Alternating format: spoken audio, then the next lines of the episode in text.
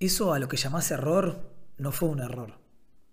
Eso a lo que llamás error fue lo que correspondía que hicieras en ese momento en tu proceso evolutivo. Fue lo que necesitabas aprender para poder ir a donde querés ir. Una vez que lo empezás a ver así, esas situaciones se convierten en una pieza clave en tu crecimiento, en el crecimiento de todos. Se convierten en parte del camino. Imagínate si los niños vieran como fracasos o como errores todas las caídas cuando están aprendiendo a caminar o cuando estamos aprendiendo a andar en bicicleta. ¿Cuántas veces te caíste aprendiendo a andar en bicicleta? Imagínate si a la segunda caída hubieras dicho, bueno, listo, claramente no es para mí, así que no lo, no lo voy a seguir haciendo. O cuando los niños, si los niños pensaran eso a la hora de, de aprender a caminar. Nadie caminaría en la tierra, iríamos todos gateando por el mundo. Ya desde niños no tenemos esa concepción de lo que son los, los errores o los contratiempos. Porque el problema, como siempre digo, no es lo que pasa, es el significado que le damos a lo que pasa. En el momento que definimos un acontecimiento como un error y no como parte del proceso de aprendizaje, dejamos que los prejuicios empiecen a limitarnos. Prejuicios como, esto nunca me va a salir, yo no soy bueno para estas cosas, esto no es para mí, ¿para qué me gasto en esto? ¿Te suenan ese tipo de frases? ¿Alguna vez te las dijiste? ¿De cuántas cosas te privaron? El lenguaje es generativo. Cuando definimos algo, lo limitamos al espectro en el que se mueve esa definición. Definir es limitar, es enjaular. No podés ver más allá. Y si no podés ver más allá de tu definición, no podés actuar más allá. Y por ende, no podés generar resultados más allá de lo que definís. Si el errar o el equivocarnos en el proceso eh, hacia alcanzar algo fuera algo lapidario, terminal, ¿cuál es el objetivo de la práctica? ¿Por qué la gente practica? ¿Por qué la gente entrena las cosas?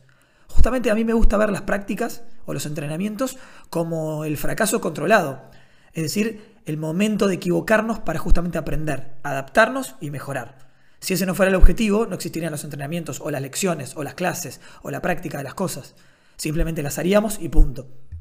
La diferencia entre alguien que toca muy bien la guitarra y yo que no sé tocar la guitarra es que esa persona hizo eso miles de veces más que yo.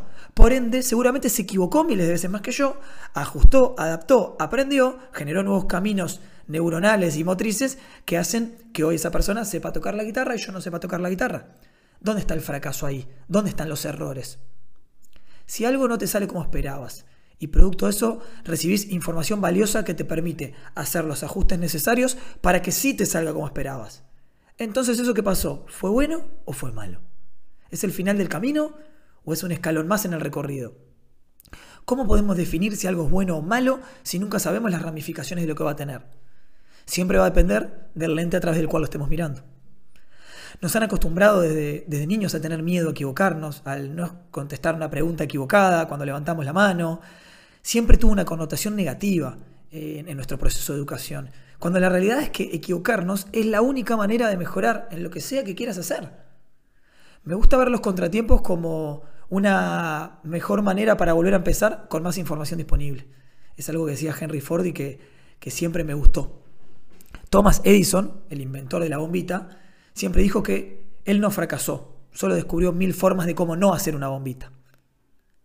¿Qué no te estás permitiendo hacer hoy por miedo al fracaso? ¿En qué no te estás permitiendo fallar? ¿Cómo podés ver esto desde una nueva perspectiva? Te lo dejo para pensar. Te mando un abrazo muy grande.